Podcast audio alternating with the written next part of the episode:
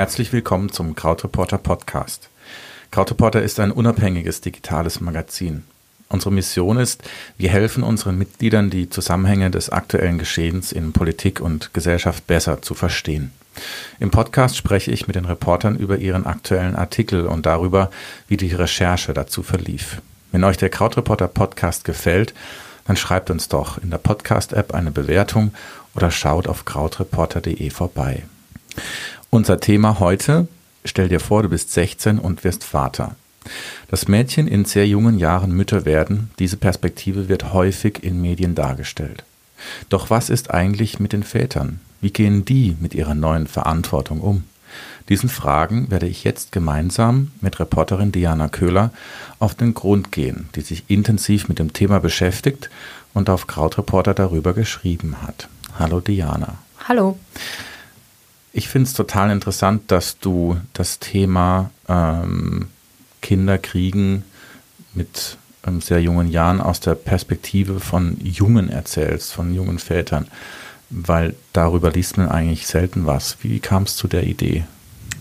Ähm, also ich habe mich mal so auf, äh, ich war mal ein bisschen so auf äh, YouTube verloren und hm. bin dann irgendwie auf, auf die äh, YouTube-Videos von, es gibt so eine österreichische Reality-TV-Show, die heißt Teenager werden Mütter. Okay. Gibt es wahrscheinlich auch ein deutsches Pendant dazu. Mhm. Und ähm, habe mir die dann mal reingezogen in so einem Moment. Und ähm, da fand ich es halt, also da war ich schon mal interessiert daran, an dem Thema generell, generell Teenie-Mütter, mhm. weil die halt oft in der Öffentlichkeit ziemlich klischeehaft dargestellt werden. Mhm. Also irgendwie ja, voll die unverantwortlichen, überfordernden jungen Frauen und, mhm. und auch überhaupt der Name der Sendung. Ja. Also der Name der Sendung, äh, Teen Teenager werden Mütter, ähm, war eben der, der Fokus sehr auf, auf die Frauen. Mhm. Und äh, dann dachte ich mir, ich schreibe zuerst was über Teenie-Mütter aus einer nicht klischeehaften Perspektive. Mhm. Und dann hat mich meine Mitbewohnerin äh, eigentlich darauf aufmerksam gemacht, so, hey, aber was ist eigentlich mit den Vatern? Äh, mhm. Äh, mit den Vätern werden mhm. die, also warum, warum wird nie was über die erzählt? Mhm. Und dann dachte ich mir, stimmt eigentlich, mhm. das ist krass. Und ja. ähm, habe dann mal so geschaut, es gibt wirklich, also wenn man auf YouTube allein sucht, wirklich ganz wenig. Mhm. Ähm, und dann nur so, boah, voll krass. Oh. Mhm. Und ähm, ja, so bin ich dann auf das Thema gekommen. Ja, ist ja interessant, dass die Sendung auch, äh, da da direkt Mütter steht. Ne? Ähm, ich lese mal einen Einstieg vor in deinem Text, weil der bringt uns der Sache auch nochmal emotional näher. Es ist eins, über diese äh, Menschen zu sprechen, die Väter werden. Ist nochmal was anderes, sich in die Perspektive oder in die Schuhe dieser Jungs rein zu versetzen. Und deswegen lese ich das mal kurz vor. Ich finde, du hast das sehr gut ähm, dargestellt. Stell dir vor, du bist 16 Jahre alt. Vor einem Monat bist du mit deiner Freundin zusammengekommen. Ihr seid jetzt ein richtiges Paar. Du mochtest, mochtest sie eigentlich schon total lange, hast ihr am Abend immer ihre Snapchat-Story angesehen, aber nie mit ihr gesprochen. Sie schien immer so beliebt bei allen zu sein und mit dem Filter auf Snapchat, der rote Bäckchen und Ohren auf Selfie legt, sah sie total süß aus. Das hast du zwar deinen Kumpels nicht so gesagt, aber die haben schon gemerkt, dass da was im Busch ist. Und dann, auf dieser einen Party war sie plötzlich auch da, kam auf dich zu und fragte, ob du tanzen willst. Da hat es angefangen. Ihr habt euch immer wieder und wieder getroffen. Irgendwann habt ihr miteinander geschlafen. Es war komisch, aber irgendwie schön und viel zu schnell vorbei. Mit dem Kondom kanntet ihr euch aus. Oben zuhalten? Genau. Aber dann ist es trotzdem irgendwie verrutscht. Ein bisschen was ist ausgelaufen. Aber wie schlimm kann das schon sein? Zwei Monate später? Scheiße. Sie hat ihre Periode nicht bekommen. Der Test sagt, sie ist schwanger. Und jetzt? So, da haben wir quasi eine, eine Situation, ähm, wo wir es uns gut vorstellen können. Und ich finde dieses ähm, und jetzt, da denkt man sofort an die Mütter. Man denkt sofort daran, okay, was bedeutet das für dich als Frau, wenn du früh ein Kind bekommst, welche Konsequenzen hat es? Und ähm, hier stellst du voraus, setzt du voraus, dass es ein Junge ist, der jetzt Vater wird. Und ähm, du hast festgestellt, ja nicht nur auf YouTube, sondern dass auch, ähm, wenn Mädchen schwanger werden und sie erstmal im Netz googeln, was es gibt an Hilfen, dass es eine Unzahl von Angeboten gibt. Und ein Junge, der gerade von der Schwangerschaft erfahren hat, der googelt auch und er findet nichts. Ähm, ist das wirklich so spärlich? Naja, nichts. Also ich habe eben extra fast nichts geschrieben. Mhm.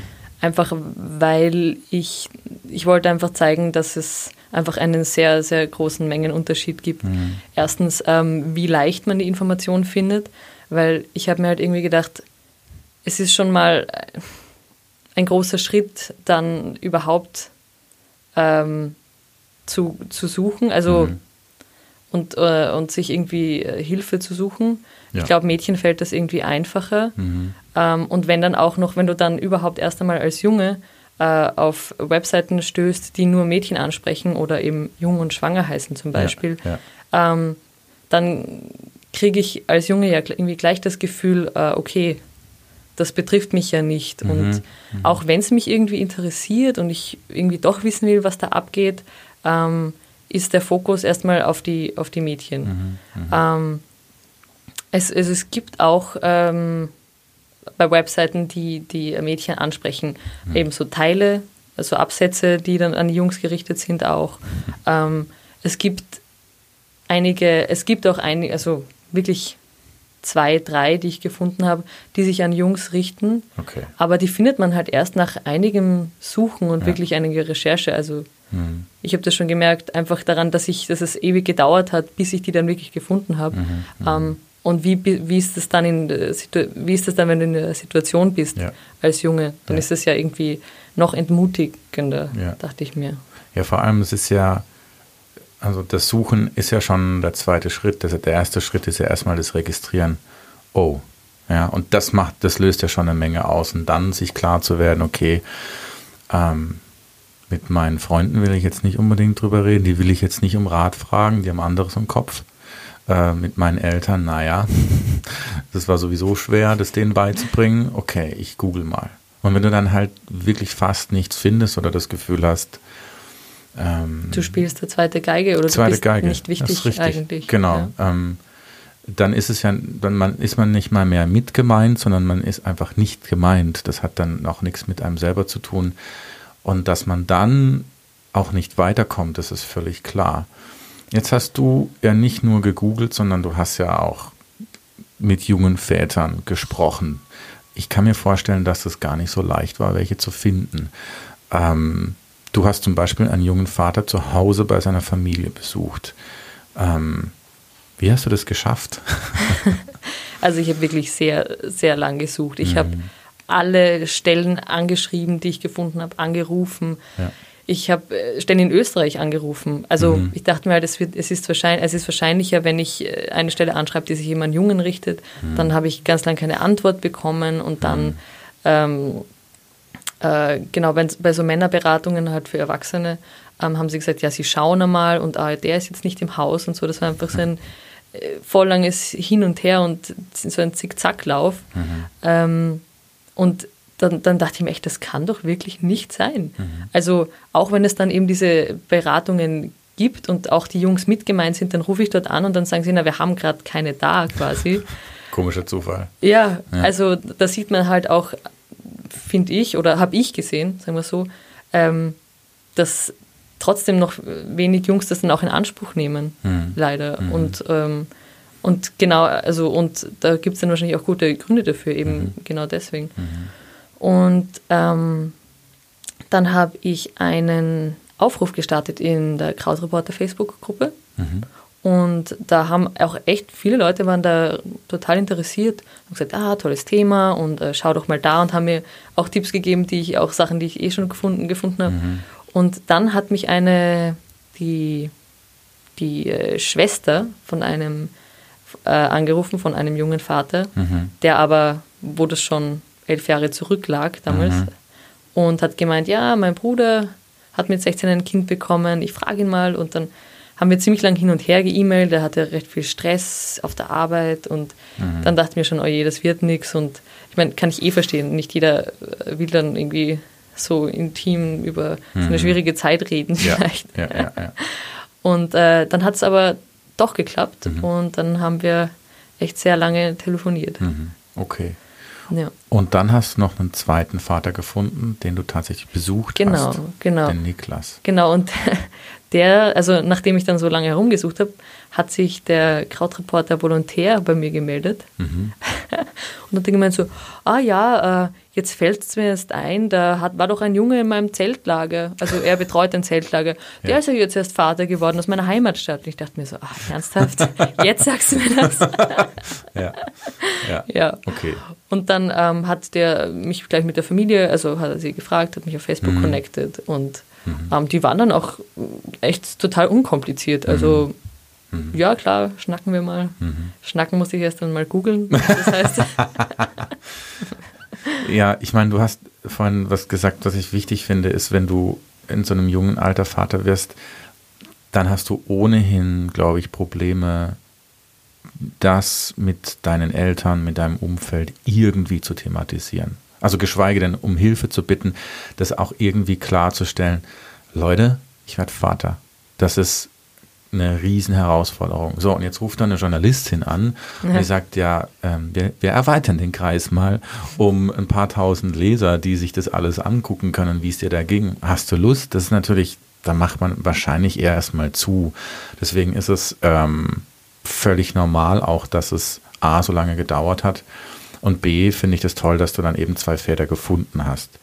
Und den Niklas, den du, ähm, da hast du ja nicht nur angerufen, sondern den hast du auch besucht, du bist nach Genau. Hause gegangen. Wie soll ich mir das vorstellen? Du kommst da rein und äh, was ist dann da? ja, also ich war mal eine Stunde zu spät, weil ich meinen Anschlusszug verpasst habe. Äh, und habe mir dann irgendwie von Hamburg eine Mitfahrgelegenheit organisiert. Das war sehr stressig. Aber das war überhaupt kein Problem. Also der, der ähm, Stiefvater vom Niklas hat mich dann abgeholt äh, beim, beim Bahnhof. Und ähm, dann, ja, dann war ich da und dann war auch noch eine Freundin von denen da und sie haben gerade gekocht, haben gemeint, ja, es gibt jetzt Essen, setz dich doch zu uns an den Tisch und dann haben wir mal zusammen Abend gegessen. Und geschnackt. genau. Okay. Ähm, so, wer war da zu Hause? Also es war der Niklas. Genau. Richtig war. Seine Schwester, die Aha. Nele, Ja. Okay. die ist ähm, 15, glaube ich, Mhm. habe ich im Text. Ja. Und ähm, sein äh, Stiefvater und seine Mutter und dann war noch am Anfang eine Freundin da von der Mutter, die ist dann Mhm. aber gegangen und der Hund. Genau. Wie alt ist Niklas jetzt? Der ist jetzt 18. Er ist jetzt 18. Ja. Okay. Hat er dir was darüber erzählt, ähm, wie er von der Schwangerschaft seiner Freundin erfahren hat? Ja, das war so. Also sie hat ihn angerufen und hat gemeint so, hm, ich muss dir was sagen.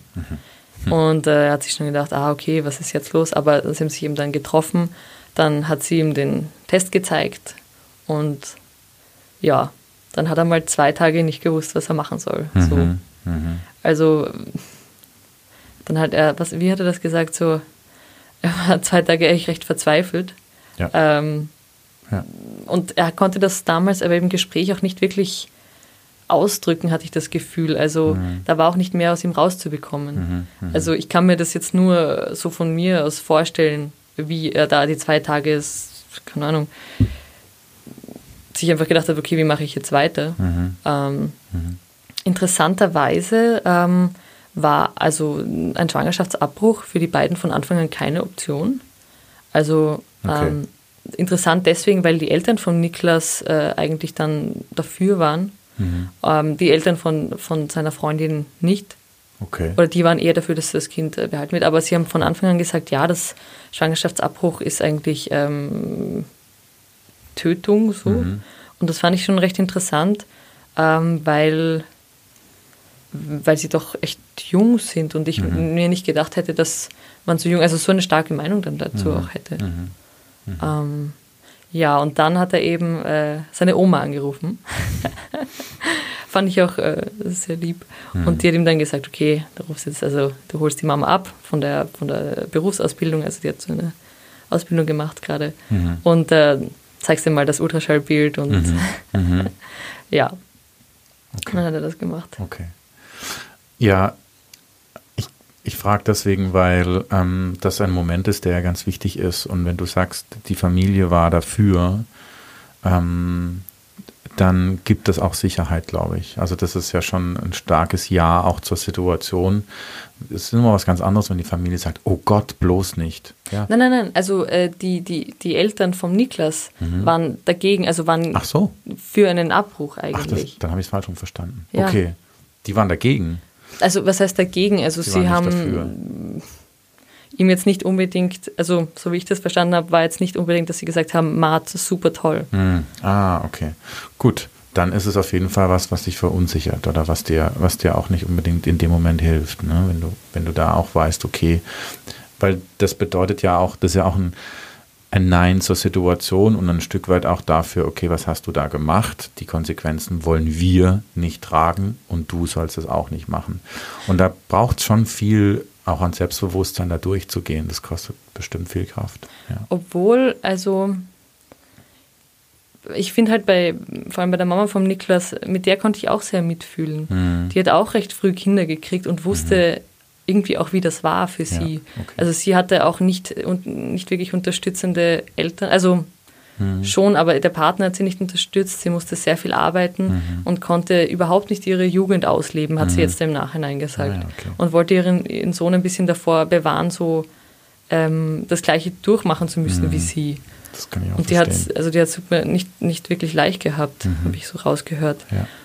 Ähm, aber was ich dann, was ich mir jetzt so im Nachhinein gedacht habe, war, dass ähm, eben dieses, dieses Ja dann zum Kind von Niklas und seiner Freundin war auch eine, eigentlich eine Art Rebellion irgendwo. Okay, das musst du mir erklären. Warum? Ähm, eben weil die Familie eher dagegen war, mhm. gemeint hat, mach das nicht und du musst äh, das so und so machen ah, und, ja. mhm. und ähm, dann war das eher so, hey, das ist mein Ding, ich habe mhm. das geschaffen. Ich habe das äh, selber, ich kann das selber mhm. und, und ähm, hatte dann irgendwie das Gefühl auch so im Gespräch, weil ich habe ja mit ihm, also die ganze Familie war da im Wohnzimmer, dann ist auch die Schwester dazugekommen mhm. und ähm, habe auch das Gefühl gehabt, dass er so ein bisschen zeigen will, hey, ich bin, ich bin erwachsen und ähm, ich, mhm. äh, ja, ich kann das einfach. Ja. Eine schöne Art zu rebellieren, finde ich. Ja. Ähm, und ähm, ich kann mir auch vorstellen, dass er dadurch daran auch sehr gewachsen ist und auch sicherer geworden ist. Ähm, die Familie hat also erstmal gesagt, eher nee. Ähm, und er hat dann gesagt, doch, ich mache das jetzt. Und darin kann man ja auch rauslesen, dass er zwar zwei Tage zu kämpfen hatte, wie du gesagt hast, aber dann sich dafür entschieden hatte. Und ich kann mir auch vorstellen, dass es dann auch leichter wird, wenn man über diesen ersten, sage ich jetzt mal, Schock drüber hinweg ist, ähm, sagt, okay, ich ziehe das jetzt durch. Ähm, du hast aber auch noch einen zweiten ähm, jungen oder mittlerweile älteren Vater ähm, kennengelernt, und den Paul hat es mehr verunsichert, habe ich aus deinem Text rausgelesen. Für den war das auch nicht leicht, damit umzugehen, dass jetzt seine Freundin schwanger ist. Kannst du mir dazu noch was sagen? Weißt du das noch, was er dazu gesagt hat? Also lustig, dass du rausgelesen hast, dass er verunsicherter war mhm. als der Niklas jetzt. Ähm, weißt du noch, was genau dir das Gefühl so gegeben hat? Nee, ich habe es leider nicht aufgeschrieben, ich weiß es nicht mehr. War es umgekehrt? Dann habe ich mich wieder geirrt. Ich muss gerade überlegen, weil, also ich meine, bei, beim Paul war es halt wirklich so, dass der jetzt 27 ist und das liegt echt schon lange zurück. Lange her, also der hatte echt lange Zeit darüber zu reflektieren mhm. und das hat man auch gemerkt beim mhm. Gespräch. Also ich habe das Gefühl gehabt, dass er ähm, wirklich eben, dass er lange Zeit gehabt hat, äh, darüber nachzudenken okay. und jetzt natürlich einen sehr erwachsenen Blick darauf hatte. Okay. Also er hat dann gesagt, äh, ja, also man konnte den Spaß vorher haben, dann konnte man dann mhm. auch die mhm. Verantwortung übernehmen. Mhm. Mhm. Und das war halt lustig, weil es klingt halt sowas, was nicht ein 16-Jähriger sagen würde. Also. Nee, das klingt schon sehr ähm, reif und ja. auch sehr distanziert in dem Moment. Genau, weil er hat ähm, auch Mann gesagt anstatt ja, ich. Ja, ja, das war, war, super interessant. Das sagt natürlich viel aus. Und da, ja, das stimmt schon, da spricht halt mit, dass er schon nicht nur lange drüber nachgedacht hat, sondern dass er es für sich auch gerechtfertigt hat. Dass er auch gesagt hat, ja, klar, ähm, man, hatte, man hatte den Spaß, also übernimmt man jetzt auch die Verantwortung. Mit 16 rutscht dir sowas auch nicht raus. Also das machst du nicht. Mhm. Insbesondere ist es ja eher so, dass du mit 16 denkst, ja, ist jetzt der Spaß vorbei, den ich im Leben eigentlich jetzt gerade frisch ähm, bisschen genossen habe. Mit 16 kapselst du dich von deinen Eltern ab. Du rebellierst, wie wir es schon gehabt haben, auch gegen die Standards deiner Familie dann rebellierst du auch manchmal gegen deinen eigenen Vater. Ja. Hm. Zum, zum Rebellieren äh, war noch was Interessantes. Mhm. Ich habe äh, mit dem Jürgen Kura geredet auch. Der hat ein so ein leider nur zweijähriges Projekt in, in Köln äh, initiiert, das mhm. Jupapa. Mhm. Junge Papas packen das. Mhm. Ähm, und der hat eben auch gemeint, also der hat auch äh, eben so 30 Väter betreut in den mhm. zwei Jahren, hat eben auch gemeint, ähm, dass die Männer in Deutschland im Schnitt mit 31 Jahren Kinder kriegen. Mhm. Also wenn du dich dazu entschließt, und er hat gemeint, es ist immer ein Entschließen, weil er hat das ein bisschen salopp gesagt, aber er hat gesagt, jeder weiß, wie Verhütung geht. Mhm. So. Mhm. Ähm, und wenn du dich quasi dazu entschließt, dann willst du, dann ist das schon was, wo du absichtlich, also was du absichtlich machst ja. und wo du absichtlich aus der Norm raus willst. Ja. Ja. Ob das jetzt so stimmt, wer weiß, aber so macht schon auch auf der anderen Seite auch Sinn. Ja, ist auf jeden Fall ein riesengroßer Unterschied, ob du dich dafür entschieden hast, weil du dann auch vorher klären kannst, ob die Rahmenbedingungen gesetzt sind oder nicht, ob das passt und auch ob deine Partnerin, das trifft ja, die, die Entscheidung triffst du ja nie alleine, das ist eine gemeinsame Entscheidung. Und so wirst du da so ein bisschen, wirst du wirklich reingeworfen ins kalte Wasser und die Umstände sind natürlich nicht optimal. Das heißt aber nicht, dass das alles schief gehen muss. Ne? Ähm, und was mich interessieren würde, ist, was das dann mit den Partnerschaften gemacht hat. Beim Niklas zum Beispiel oder beim Paul, wie, wie, wie haben da, hat es gehalten? Also ich meine, das ist ja die, die Wunschvorstellung, dass man dann, dass man sagt, so, man bleibt jetzt zusammen, man zieht es jetzt auch durch, ja, und sagt, okay, wir, wir kriegen das jetzt hin. Aber das muss natürlich auch nicht immer so sein, ne? Also beim Paul hat es nicht gehalten. Mhm. Okay. ähm, das war interessant, weil eben da habe ich auch ganz wenig aus ihm rausgekriegt. Mhm. Ich, also das, was, wie er das gesagt hat, war, sie haben dann zusammen mit seiner Mutter geredet. Okay. Und äh, die hat das anscheinend auch sehr klug gelöst. Die hat wirklich ähm, mit ihnen anscheinend Klartext geredet. Mhm. Ähm, und das wirklich versucht, mit ihnen zu entscheiden, oder nicht zu entscheiden, aber mit ihnen zu sprechen, als irgendwie sie auszuschimpfen oder zu verurteilen. Ja, ja. Fand ich sehr cool. Und eben, die hat dann auch geme äh, gemeint zu ihnen, ja, was macht ihr eigentlich, wenn ihr nicht zusammenbleiben wollt? Mhm. Und ähm, ich habe, weiß nicht, dann hat er halt gleich gesagt, ja, und dann hat seine Freundin ein paar Tage drauf Schluss gemacht mit ihm. Also weiß nicht, ob, das eine, ob ihr das jetzt so zu denken gegeben hat oder ob sie es mhm. sich eh schon länger überlegt hab, ja. hat. Aber ähm, trotzdem haben die das dann anscheinend ohne wirklich riesige Konflikte beide geschafft. Also mhm ähm, der, der Paul ist dann weiter in die Schule gegangen, hat äh, Abi gemacht und währenddessen hat seine Freundin die in der Abendschule das Abi ähm, fertig gemacht. Und er ist dann eben, hat dann am Abend immer auf, das, auf die, die Tochter aufgepasst. Mhm. Okay. Und äh, die, die Mutter ist dann sogar noch studieren gegangen. Also, ja. ähm, und anscheinend ähm, war da eben auch Pauls Mutter sehr involviert, mhm. weil die auch immer sehr viele Gespräche darüber geführt hat, dass man eben das Kind nicht gegeneinander aufspielen sollte, ja. dass, ähm, dass man dann zusammen Eltern ist, auch wenn man nicht zusammen mhm. ist und so. Mhm. mhm. Also die hatte da eine sehr große Rolle, hat dann natürlich auch viel auf die Kleine aufgepasst. Ja. Also dass der Paul auch äh, ausgehen konnte und ja. irgendwie seine sozialen Kontakte nicht verloren hat. Mhm. Ich stelle mir das dennoch als auch wenn das sehr klug klingt, als den Worst Case vor. Also du bist in einer Beziehung, du wirst Vater, okay. Dann hast du ein Gespräch mit der Mutter und die Mutter sagt, was macht ihr eigentlich, wenn ihr nicht zusammenbleiben wollt? Ein paar Tage später merkt deine Freundin, oh, ja. das ist wie so ein Stichwort, das gegeben mhm. wird und dann sagt die, weißt du was, ich mache jetzt Schluss mit dir hat, also das ist ja, das kann, da trifft dich ja ein Schlag nach dem nächsten. Und ähm, das emotional zu verarbeiten, stelle ich mir wirklich schwierig vor. Und es ist mir wichtig, das zu betonen, weil ähm, das, was du sagst, er erzählt ja auch viel wirklich aus der Pers also mit den Jahren, die dazwischen liegen. Aber in der Situation möchte ich nicht mit dem tauschen. Vor allem, wenn du, wenn du deine Freundin liebst. Also ich meine, dann hast du zum einen immer noch die Gefühle und wenn du dich trennst, dann kannst du, ist es auch schmerzhaft, aber du weißt, es wird irgendwann wird's besser. Man geht sich aus dem Weg und da, weil man sich nicht mehr sieht, kommt man irgendwann immer besser damit klar, auch wenn es wirklich schwer ist. Jetzt hast du aber die Möglichkeit nicht, dich so zu lösen, sondern du bist ja aneinander gebunden. Du hast da auch eine Verantwortung und die willst du auch nicht, äh, ähm, die willst du wahrnehmen, aber du hast eben diesen Trennungsschmerz in dir. Und das ist, klingt für mich schon, wie du mir das erzählst, dann nach einem Best Case im Worst Case. Also, dass die das so gut hingekriegt haben und dass es das wirklich funktioniert hat.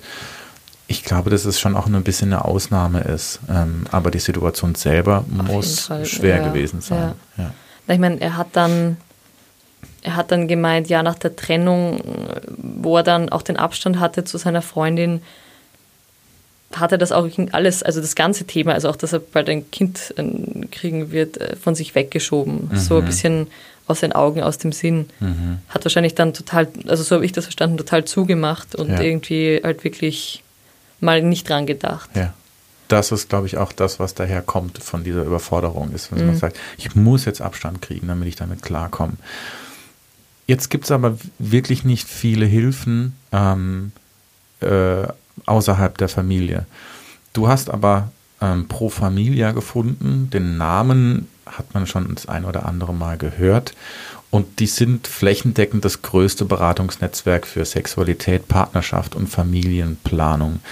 Du hast mit denen gesprochen und was haben die dir über junge Väter erzählt? Was haben die gesagt? Also ich habe mit einer Frau geredet, die selber äh, Beratungen durchführt mhm.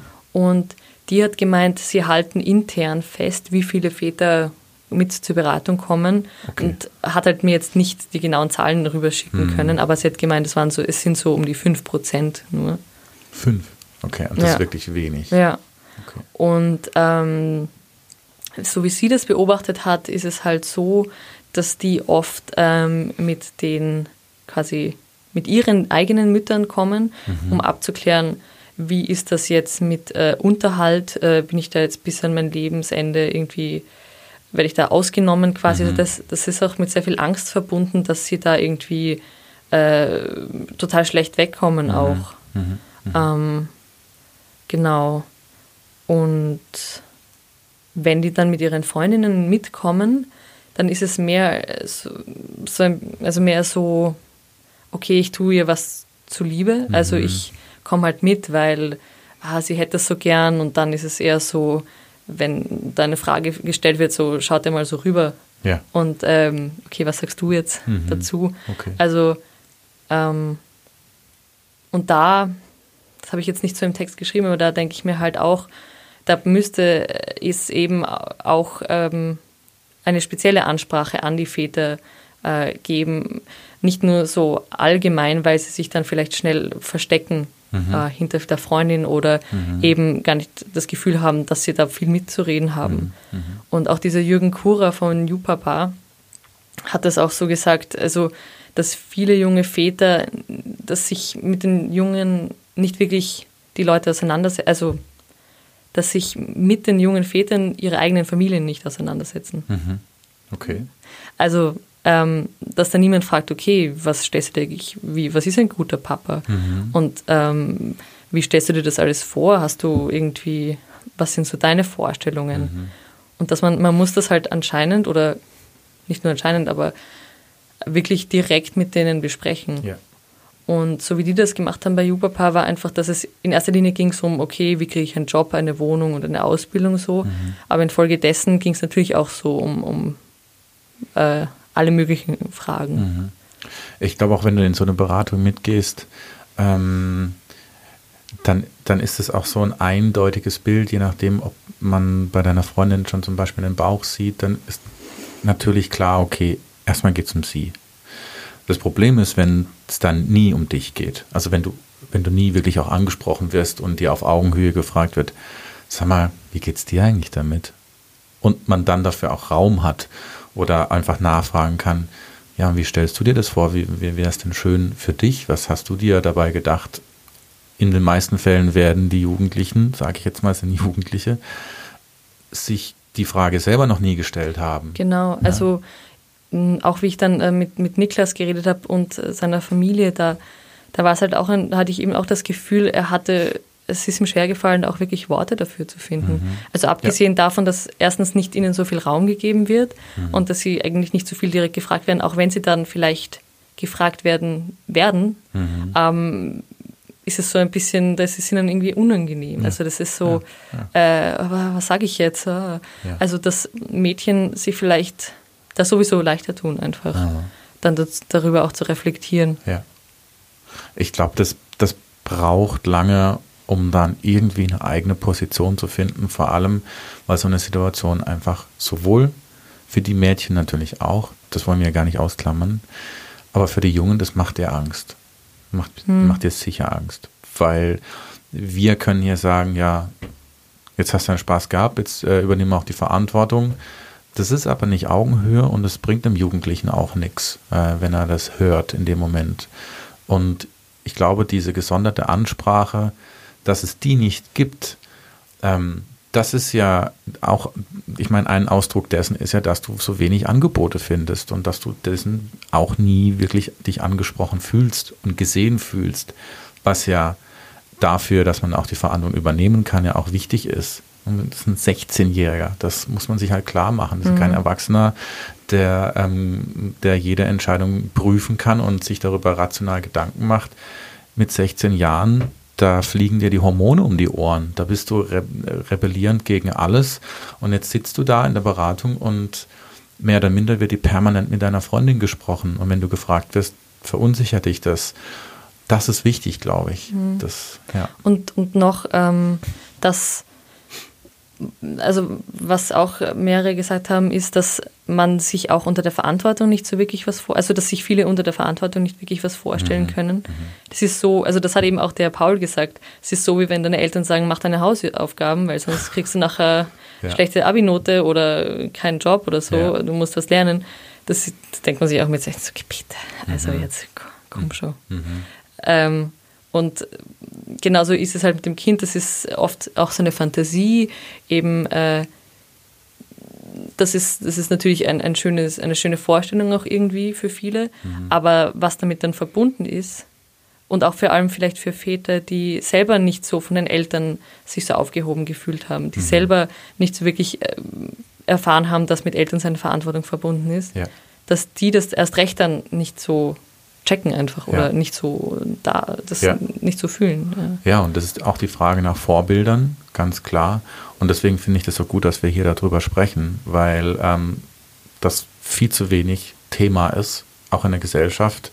Und ähm, also ich meine, alleine die Tatsache, wie Liebe in normalen, in Anführungszeichen, Spielfilmen dargestellt wird. Auch das, wie wir das Thema konsumieren, auch wie es in der Musik vorkommt. Da wenn ich mir den Rap und den Hip-Hop anhöre, die Jugendliche mit 16, ne? ja. also da wird ja wenig über, da geht es ja nicht wirklich um diese Unsicherheit, sondern da ist das Gegenteil oft der Fall, dass du als Typ, als Mann stark sein musst, dein Leben im Griff hast, aber Ängste hast du doch nicht.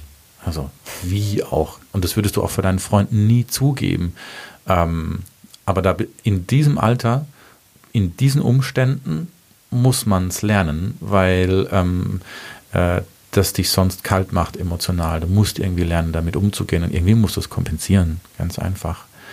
Ähm, wie war das denn Thema Geburt? Waren da, war Niklas dabei? War Paul dabei? Ja, der Niklas war, wie war das nochmal? Genau, die haben äh, die haben da, genau, die haben bei den Eltern von ihr übernachtet. Mhm. Und dann hat sie ihn so in der Nacht aufgeweckt, so, hey, meine Fruchtblase ist geplatzt. Mhm.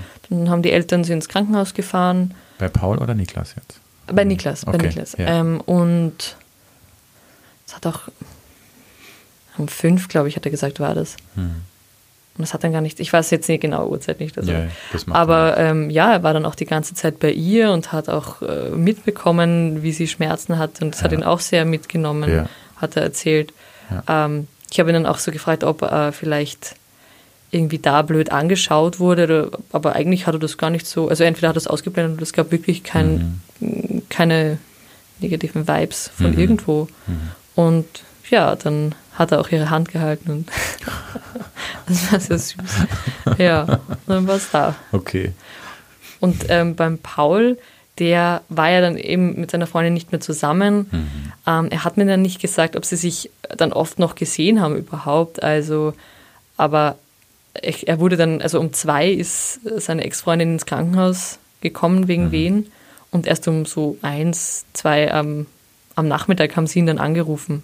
Also, also irgendwann in der Früh oder Auf jeden Fall ja. ein paar Stunden dazwischen. Genau, Ja. genau. Okay. Dann war er halt da und hat, und hat sie dann natürlich auch im Arm halten dürfen. Also anscheinend gab es da auch keine negativen Gefühle von ihrer Familie jetzt irgendwie aus. Ja, ja. Aber, ähm, und dann hat er aber schon gesagt, das war einfach ein unglaubliches Gefühl. Also Mhm. so ein großer Ding, was einen anschreit und man weiß irgendwie, das hat man selber geschafft Ja. irgendwo. Das war für ihn echt eine tolle Erfahrung. Ja, und bis zu diesem Zeitpunkt ist ja alles Theorie. Bis zu Genau. diesem Zeitpunkt ist, äh, da kannst du, da kannst du auch ähm, so viel drüber nachdenken und sprechen mit deinen Eltern. Aber bis zu dem Zeit malst du dir das aus in deinem Kopf, wie wird das? Und dann wird es konkret und dann jetzt zum ersten Mal richtig konkret, wenn du das Kind in der Hand hältst. Weil das ist, das ist ein Erlebnis, ich glaube, das vergisst niemand. Äh, das vergisst die Mutter auch nicht, das Kind auf die Welt zu bringen, ganz klar. Weil wir uns aber hier auf die Väter konzentrieren, glaube ich, das ist der Einstieg. Und wenn du dann in so einem Moment auch von, also trotz einer Trennung von den ähm, Eltern deiner Ex-Freundin Wohlwollen entgegenbekommst, ist es extrem wichtig, weil es dir auch Sicherheit gibt. Und es ist sehr verunsichert, wenn das nicht der Fall ist. Das ähm, äh, wird deine Ängste nur noch verstärken. Ist ja klar, weil du denkst, okay, wenn es jetzt schon so ist, wie wird es denn die nächsten Monate? Und von daher haben wir, hat Paul in dem Moment einfach auch Glück gehabt. Ähm, Total. Das, äh, das hilft Also ungemein. beide überhaupt, also auch bei Niklas. Mhm. Die Eltern von seiner Freundin, die waren da echt, also eben, die haben ja auch gesagt, dass sie, dass sie das Kind behalten sollen. Mhm.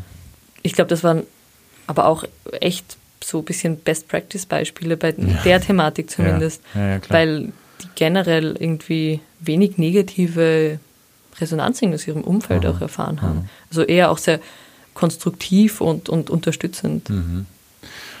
So, jetzt würde ich mal gerne ein bisschen über das Handwerk sprechen. Ähm, wie viele Stunden, weißt du es, hast du in diesen Text investiert? Kannst du mir sagen? Wirklich sehr viele. Also ich bin, ich bin auch ein bisschen so eine Perfektionistin Okay. und habe vielleicht ein bisschen mehr rein investiert, als ich hätte müssen. Mhm. Ähm, weil, also Aber dann sprechen wir von Tagen und nicht von Stunden. genau, Okay. ja. Ja. Und Okay. ja, ich habe auch, also ich habe wirklich viel auch telefoniert. Das am Anfang war ein bisschen zart. Ja. Also weil eben, da wusste ich auch nicht, wird das jetzt überhaupt was? Ja. Finde ich überhaupt noch irgendjemanden, bevor mein Praktikum dann zu Ende ist, so auf Mhm. die Art, und ich dann nur mit einem Text dastehe. Mhm. So. Ähm, ich meine, danach, das war schon cool, Mhm. ähm, Mhm. wo ich dann die Protagonisten quasi hatte und äh, die haben durch ihre Geschichte wurde das ja dann auch irgendwie getragen. Also da hat, konnte ich mich konnte ich mich an irgendwas orientieren Ja, einfach. ja. Du hast was Wichtiges gesagt, nämlich du machst Praktikum bei uns. Das heißt, das, ist, ähm, das sind deine journalistischen Anfänge, ein Start und du hast direkt ein Thema. Ich erinnere mich noch, als du das in Anführungszeichen gepitcht hast äh, in der Redaktionskonferenz und du das Thema vorgestellt hast. Ich dachte in dem Moment sofort, genau, das brauchen wir, das finde ich gut. Ähm, wie hat sich deine Sicht auf junge Väter durch diese Arbeit verändert? Ähm, Vielleicht auch einfach gar nicht. ja, irgendwie, ich hatte nicht, also Mit was hast du denn gerechnet?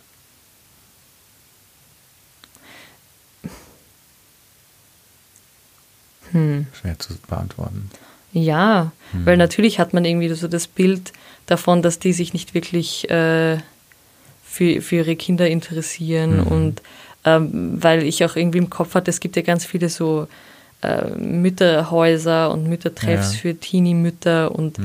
eben, ich hatte jetzt, also ich muss ehrlich sagen, ich hatte jetzt nicht irgendwie die Voreinstellung, die sind alle voll böse und voll Idioten. Ja, Ähm, also wirklich nicht. Ja. Ich dachte nur einfach, hm, okay, was machen die eigentlich? Ja. Was denken die? Mhm. Und insofern ähm, hätte ich auch gern mit solchen Vätern eigentlich geredet. ähm, die Mhm. wo dann, das zutrifft. Quasi. Genau. Mhm. Und bei Niklas und Paul war es halt wirklich so, dass die und muss ich sagen, auch sehr, glaube ich, durch, weil sie durch ihre Mütter so gute Beispiele auch gekriegt mhm. haben und von denen so viel Unterstützung gekriegt haben, mhm. ähm, einfach auch sehr gut damit auseinandergesetzt ja. haben. Und ähm, aber genau, das nochmal eben Jungs zu finden, die vielleicht aus nicht so einem behüteten, behüteten äh, Familienumfeld kommen, mhm. das ist, glaube ich, nochmal eine ganz andere Geschichte Auf dann. Auf jeden Fall. Und die Frage ist dann eben auch, wie viel kriegt man aus denen raus? Ja, also eben, Natürlich. weil ich mir oft eben gedacht habe, so schade, dass, das, dass er sich nicht so gut ausdrücken kann vielleicht. Mhm, mhm. Ja. Ähm, es stimmt natürlich, dass, also mir geht es genauso, dass ich auch so dachte, als du gesagt hast, wir machen dieses Thema, da rechnet man, warum auch immer, sofort mit 16-, 17-Jährigen, die also dann die Jungs Schluss machen und sagen, ich will das alles gar nicht, ciao, auf Wiedersehen. In dem Fall war es ja umgekehrt. Ne? Das, bei Paul ja. hat ja die Freundin Schluss gemacht. Und ähm, auch in, in, beiden Fällen haben wir auch nicht, ähm, du hast es ja schon angesprochen, wir haben sehr gute Verhältnisse zu Hause.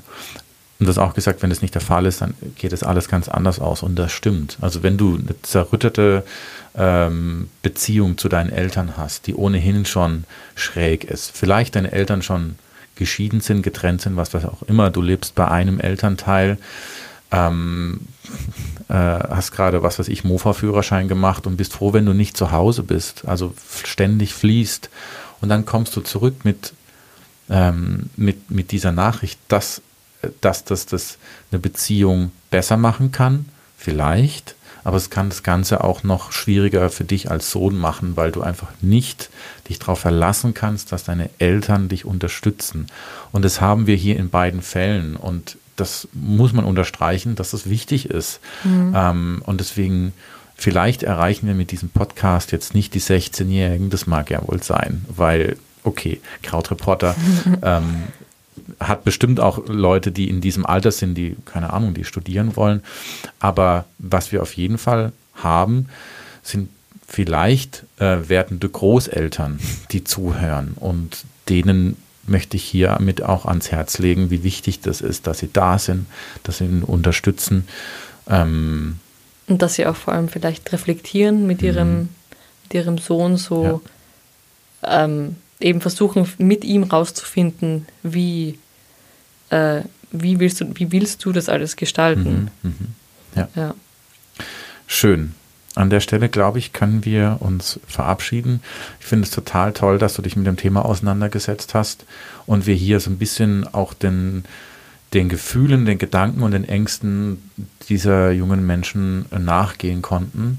Ähm, ja, danke dafür. Diana. Ja, danke für die Einladung.